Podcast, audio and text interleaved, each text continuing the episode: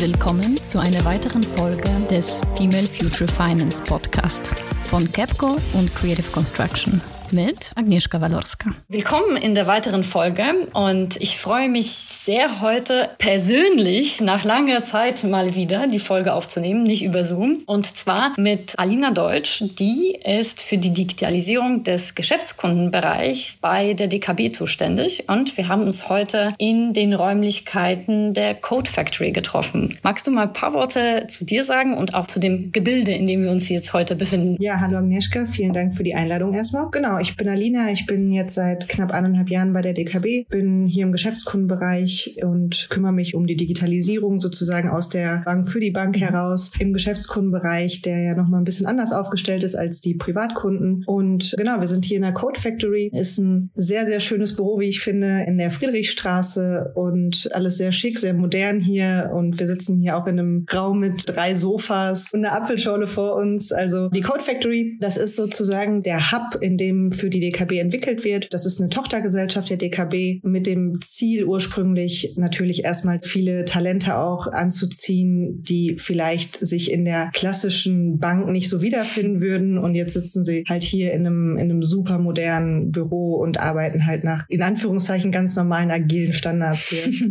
Super. Und für die, die nicht aus Berlin uns zu hören, das ist die Friedrichstraße in Berlin. Vielleicht gibt's die auch in Frankfurt oder Zürich, ich weiß es nicht.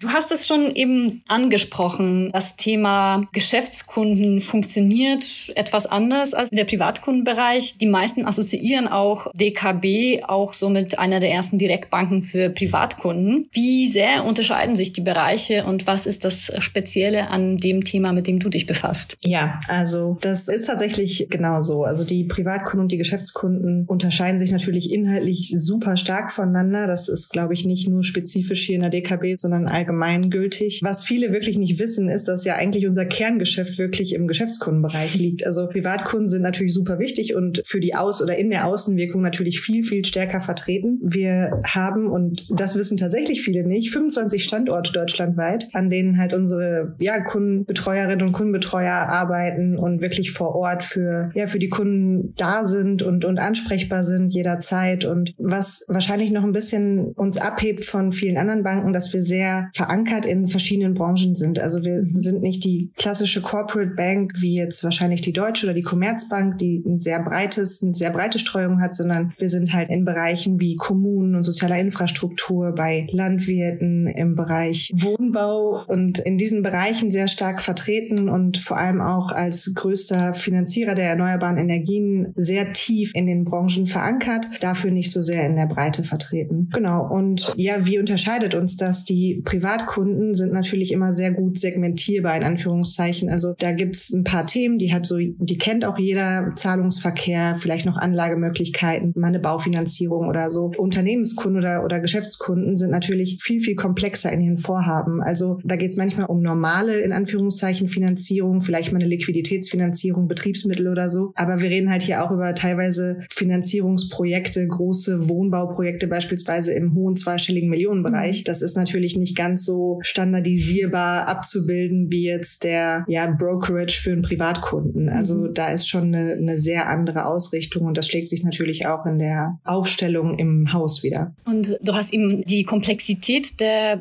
Projekte und Produkte angesprochen. Was bedeutet das für Digitalisierung. Wie kannst du gerade solche komplexe Vorgänge äh, digitalisieren und was sind so die zentralen Herausforderungen? Sehr gute Frage tatsächlich. Beschäftigen wir uns auch wirklich viel mit. Und der Punkt ist natürlich immer, will ich digitalisieren um der Digitalisierung willen oder will ich, dass es dem Kunden am Ende das bessere Erlebnis bietet? Und ich votiere mal sehr stark dafür, erstmal zu fragen, was will denn der Kunde eigentlich? Und da auch mal wirklich auf das Problem der Sache zu kommen und nicht sofort in die Lösung reinzuspringen oder in so eine Lösung Lösungsgedanken zu kommen, sondern wirklich zu überlegen, wo sind die Bedürfnisse der Kunden und an welchen Stellen hilft dem Kunden oder der Kundin jetzt auch wirklich ein digitalisierter Prozess oder eine digitale Unterstützung in einem, in einem Ablauf. Und wie eben schon gesagt, also wir haben diese 25 Standorte, da sind jede Menge Kundenbetreuerinnen und Kundenbetreuer vor Ort, die sich sehr stark für die Kunden einsetzen und dafür arbeiten, dass auch komplexe und auch Vorhaben, die zum allerersten Mal in unser Haus getragen werden quasi, dass die auch umgesetzt werden können. Und wir wollen das natürlich unterstützen und und sind halt da für die Kunden da. Und da ist eben nicht das oberste Ziel, um der Digitalisierungswillen zu digitalisieren, sondern, und das ist auch das Feedback, was wir von unseren Kundinnen und Kunden immer wieder bekommen, Unterstützung ja. Und es gibt natürlich total viele Tools und Möglichkeiten,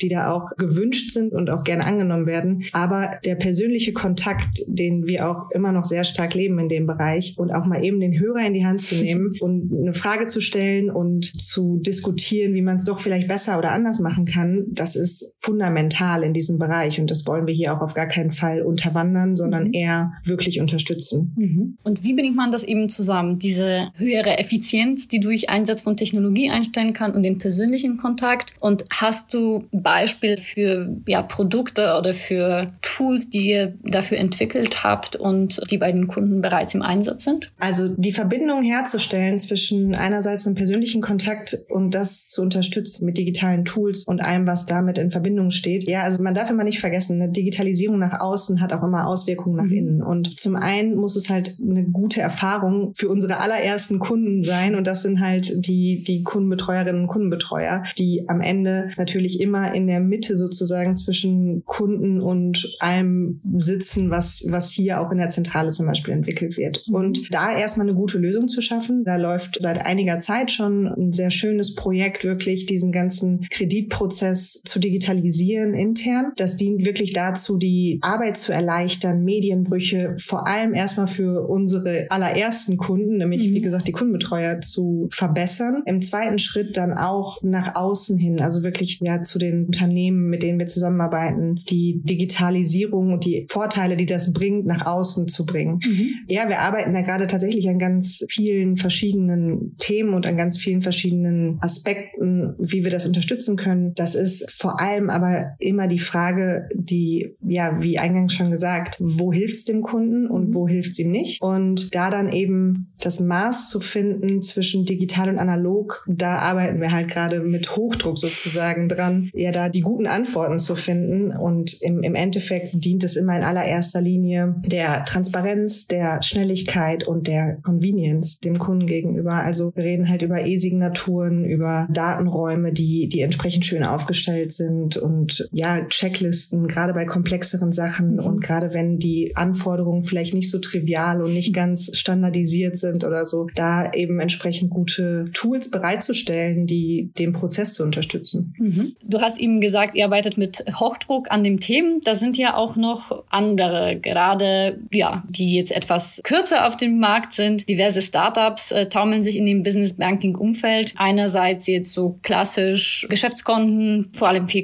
KMUs wie jetzt Penta, aber andere Startups wie jetzt zum Beispiel Modify, die Produkte wie Trade Finance digitalisieren. Ist es für euch Konkurrenz? Sind das so Frenemies? Wie, wie siehst du die Entwicklung? Tatsächlich würde ich sagen, weder noch. Also mhm. die Companies, die du jetzt genannt hast, ich finde deren Produkte echt super. Also ich mhm. bin da selber riesen Fan. Ich bin auch persönlich sehr interessiert dran, wie es wie es da weitergeht und was da so passiert. Grundsätzlich funktionieren solche Fintechs ja oft so. Also die suchen einen Case, einen standardisierbaren Case, der dann auch noch in einer breiten Masse gut funktioniert. Und mhm. wir sehen das hier eigentlich überhaupt nicht als Konkurrenz, sondern eigentlich eher als sinnvolle Erweiterung von einem Angebot von Finanzdienstleistungen. Abgesehen davon aber auch als Ergänzung und Inspiration, weil einerseits ist es natürlich für ein etabliertes Unternehmen wie, wie jetzt die DKB, ist es, ist es natürlich total spannend zu verfolgen, was da draußen noch so geht, mhm. aber auch wo wir irgendwie Optimierungspotenzial haben und wo wir unseren Kunden vielleicht auch besser helfen können, wenn wir unter Umständen vielleicht mit genau diesen Unternehmen auch zusammenarbeiten. Also mhm.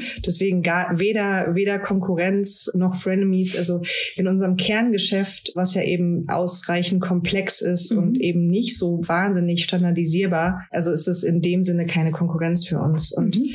das, ähm, was, was du ja eingangs gesagt hast, es ist halt viel Zahlungsverkehr für irgendwie kleine mittelständische Unternehmen.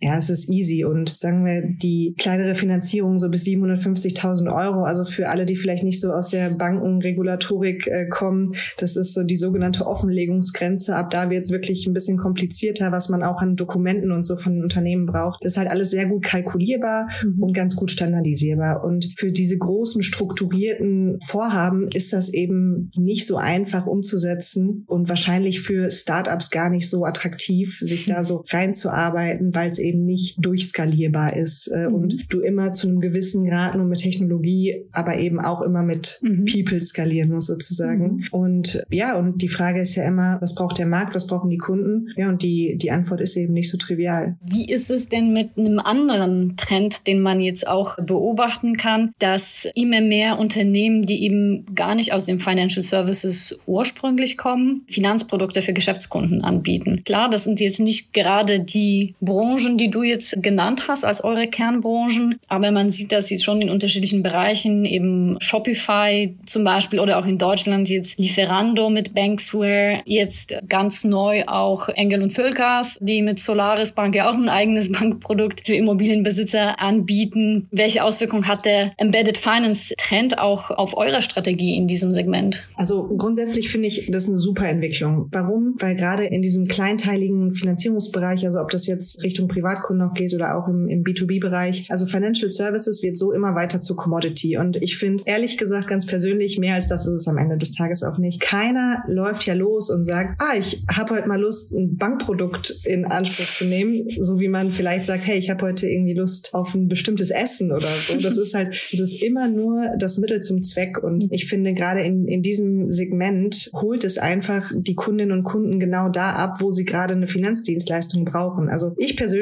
bin da ein Riesenfan von. Ich finde es total gut und eine, eine sinnvolle und gute Weiterentwicklung. Mhm. Und ja, auch diese ganzen Attached Services, also ob das jetzt auch alles, was durch PSD2 noch möglich geworden ist und was sich da auch in, entwickelt hat. Ich finde, es ist eine tolle, eine tolle Entwicklung und auf jeden Fall sinnvoll, das, das auch weiterzutreiben. In dem Zusammenhang aber natürlich auch, also wie gesagt, die Branchen, in denen wir als Bank tätig sind, mhm. wir sind da halt sehr verbunden drin und der Fokus wird da auch weiterhin im Kreditgeschäft liegen. Mhm. Und das ist jetzt auch nicht absehbar, dass sich das ändern wird. Und in dem, in dem Zusammenhang ist da jetzt nicht zu erwarten, dass wir jetzt unsere Strategie in, in der Richtung ändern werden, sondern wir haben einfach einen anderen Markt, den wir bedienen und sind da auch sehr zufrieden. Ja, aber wie auch eben schon gesagt, also es ist immer eine super Inspiration und die Frage natürlich auch immer, wie kann man das gegebenenfalls, also wie kann man die bestehenden Technologien vielleicht auch für andere Use Cases in unseren, in unseren Branchen einsetzen. Mhm. Und dadurch, dass wir natürlich so spezialisiert sind in einigen ja, Bereichen, kann man schon sagen, wir werden da nie die 98 Prozent abbilden können. Aber ganz spezielle Segmente, da ist es natürlich möglich, sehr tiefe und gute und voll digitale Lösungen zu entwickeln. Und da, wenn nötig oder wenn möglich eigentlich, mhm. auch super gerne mit solchen Startups zusammenzuarbeiten. Mhm. Aber Stichwort Embedded Finance und Solaris Bank, das ist ja ein Unternehmen, das du ja eigentlich ganz gut kennst und zwar sogar von innen. Bist ja letztes Jahr zur DKB gewechselt. Kann man die beiden Unternehmen und wenn wie kann man sie miteinander vergleichen und die Arbeit da drin? Ja, es ist, es ist eine super spannende Frage. Also die Kulturen in den beiden Unternehmen sind natürlich total unterschiedlich und also ich gebe dir mal ein Beispiel. Ich habe letztes Jahr hier angefangen und natürlich schon während Corona, also ganz, ganz viel remote eigentlich schon von Anfang an gearbeitet. Das war überhaupt kein Wechsel von der Solaris Bank. Also da hatten wir auch dann natürlich voll remote gearbeitet, äh, relativ zügig. Dann hatte ich ganz viele so Kennenlerntermine und einer der ersten Sätze, die ganz oft gefallen sind in der Vorstellung der, der Kolleginnen und Kollegen war, ich bin Banker oder ich bin Bankerin oder ich bin eben keine Bankerin. Mhm. Und dann habe ich irgendwann nachgefragt, was sie konkret damit meinen. Das haben mir teilweise Leute gesagt, die seit zehn Jahren hier im Unternehmen sind. Und dann haben sie gesagt, ja, ich habe keine Bankausbildung gemacht. Und das ist eine der ersten, der ersten Sachen gewesen, die mir wirklich so aufgefallen ist, dass ich glaube, bei Solaris nimmt sich kaum jemand als Bankerin oder Banker wahr. Mhm. Also das ist halt von Tag null an als Tech-Unternehmen angelegt gewesen. Das ist da sehr tief in der DNA und die meisten Menschen, die da arbeiten, ich glaube, die, die sehen gar nicht diesen Aspekt, dass sie tatsächlich für eine Bank arbeiten, mhm. so im Vordergrund. Mhm. Und das ist hier natürlich sehr gemischt, muss man wirklich sagen. Also eingangs darüber gesprochen, wir sitzen hier in den Räumen der Code Factory. Auch hier habe ich nicht das Gefühl, dass, dass der Geist des, sag jetzt mal, der Geist einer, einer alten Bank hier, hier durch die Flure zieht oder so. Also ganz im Gegenteil, wirklich. Und das ist natürlich nicht so, dass es, also ich will jetzt gar nicht sagen, dass es in den restlichen Fluren der DKB so, so aussieht, aber es ist natürlich einfach ein, ja, ein Wandel, der passiert mhm. und der passiert auch. Und ich muss wirklich sagen, also ich nehme das auch gerade mit, mit Kolleginnen und Kollegen, die halt schon sehr, sehr lange hier sind teilweise, die nehmen das größtenteils, also in was ich mitbekomme, sehr, sehr positiv wahr und haben auch Lust auf die Veränderung mhm. und sind auch total interessiert daran, wie sie daran selber mitarbeiten können und mitwirken können. Und man kann jetzt natürlich nicht sagen, es ist ja hier keine Kulturrevolution passiert, über Nacht hier sozusagen das Tech-Unternehmen und das hippe Berliner Startup geworden. Natürlich nicht. Aber ich finde diese, ja, also es ist schon, es ist schon stärker Bank, aber es ist, glaube ich, der Mittelweg, der hier gerade ganz gut gefunden wird mhm. zwischen Bank und Tech sozusagen. ja, ich denke, das ist ja auch sowieso der Weg für die meisten Unternehmen, die irgendwo den Weg zur Technologie auch finden müssen, egal aus welcher Branche sie letztendlich kommen. Das ist natürlich eine Entwicklung der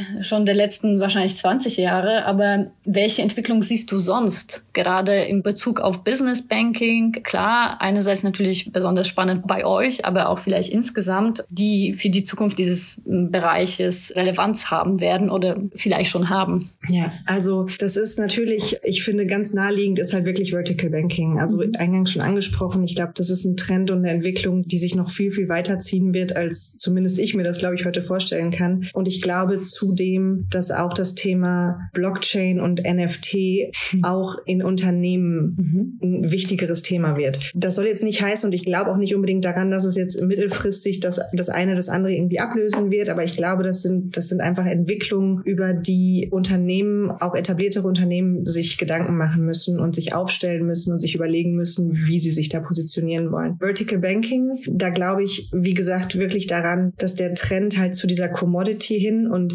diese, was man ja von früher, also so dieses, diese Wahrnehmung von so Bankern oder so, wie man sich sie so vorstellt aus den 80er Jahren, die ist ja zumindest hier in der Berliner Finanztech-Szene quasi gar nicht mehr existent. Und ich glaube, dass das ist auch ein Zeitgeist, der sich immer weiter durchsetzen wird. Also, dass es einfach ein Produkt wird, was man halt braucht, so wie man eben einen Stromanbieter hat und was auch immer sonstiges in, in dem Bereich. Ganz konkret schwer zu sagen, wirklich. Also gerade im B2B-Bereich, ich glaube, da sind wir wirklich, das sind sehr, sehr branchenspezifische Lösungen, die da entwickelt werden. Und da kann ich mir gerade bei uns im Bereich zum Beispiel der erneuerbaren Energien total viel vorstellen, wie wir uns da aufstellen oder auch mit in dem Bereich Energie und Versorger, also gerade so Stadtwerke und Unternehmen aus dem Bereich, dass wir da tatsächlich einfach erweiterte Lösungen schaffen im Bereich ja CO2-Fußabdruck und Klimaneutralität und so weiter. Also das, das greift ja alles ineinander. Es gibt ja jetzt auch schon Kontoanbieter, die da sehr stark auf, auf solche Megatrends eigentlich auch setzen und anhand deines Zahlungsverhaltens deinen CO2-Fußabdruck evaluieren und so. Also ich glaube, da wird sehr viel so in den Lifestyle integriert werden mhm. und das wird auch bei Unternehmen stattfinden und über diese Unternehmen eben auch wiederum auf deren Kunden. Mhm. Und wenn wir da jetzt versuchen, möglichst konkreten Blick in die Glaskugel zu werfen und äh, wir haben jetzt nicht äh, Oktober 2021, sondern 2031 und angenommen, du bist ja auch weiterhin für das Thema bei der DKB zuständig. Vielleicht bist du dann ja auch Vorständin oder sowas für den Businessbereich. Warum nicht?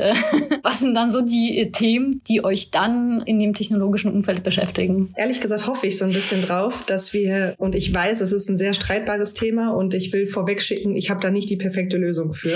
Aber ich glaube, wenn wir es schaffen, auch über verschiedene Banken hinweg beispielsweise ein umfassenderes Bild über die Kundinnen und Kunden zu bekommen. Mhm. Gerade auch im Geschäftskundenbereich. Das ist halt, Privatkunden ist halt, ist wirklich einfach nicht mein Turf. Das mhm. äh, sage ich wirklich vorweg. Also nur dieser umfassendere Blick, um einfach schlauere Entscheidungen zu dienen. Und mhm. ich glaube, die großen Trends, auf die wir hinsteuern, sind wirklich spezifischere Risikomodelle zu entwickeln mhm. und viel tiefer in diese Bereiche einzusteigen und da auch, ich meine, Stichwort Machine Learning und künstliche Intelligenzen und so, so weit wie es immer sinnvoll ist. Das muss man natürlich alles nie zum Selbstzweck machen, mhm. sondern das muss halt immer alles einem, ja, einem, einem unternehmerischen Sinn ja auch dienen. Allerdings glaube ich, dass die Banken da halt viel, viel besser werden können. Also auch hier nicht nur die DKB, sondern ganz generell die ganze Finanzindustrie. Es wird ja immer wieder so moniert, die sitzen auf einem riesigen Datenschatz und, und heben ihn halt nicht. Und das ist halt tatsächlich so. Also gerade was wirklich so die, die finanziellen Bedingungen oder Umstände der Kundinnen und Kunden mhm. angeht. Und ich glaube, dass es tatsächlich möglich sein würde, viel passgenauere Finanzierungslösungen für Kunden zuzuschneiden, wenn der Überblick über die Situation einfach viel umfassender sein könnte. Mhm. Das geht in ganz verschiedene Richtungen und ich finde persönlich, und es ist vielleicht eine sehr romantisierte Betrachtung der, der, der Sache, aber in der Dienstleistungsbeziehung zwischen Kunden und Bank geht es ja oder sollte es ja idealerweise nicht darum gehen, dass die eine Seite versucht, die andere zu arbitrieren, sondern eigentlich sollte es ja darum gehen, dass man da irgendwie partnerschaftlich zusammenarbeitet. Und ich glaube, wenn man da, wenn gerade so diese, diese Themen Open Banking und so sich weiterentwickeln entwickeln können und auch auf einer sinnvollen Art und Weise entwickeln können und wir so das schaffen, gute Lösungen für die Kunden am Ende zu entwickeln und ehrlicherweise die Banken sich stärker auf den Kunden konzentrieren als auf sich selbst Mhm. Und dass es im Zweifel nicht immer nur darum geht, den einen oder den anderen Deal abzuschließen, sondern dass es vielleicht auch etwas mehr um die Sache geht. Mhm. Wie gesagt, ich weiß, es klingt jetzt wahnsinnig romantisch,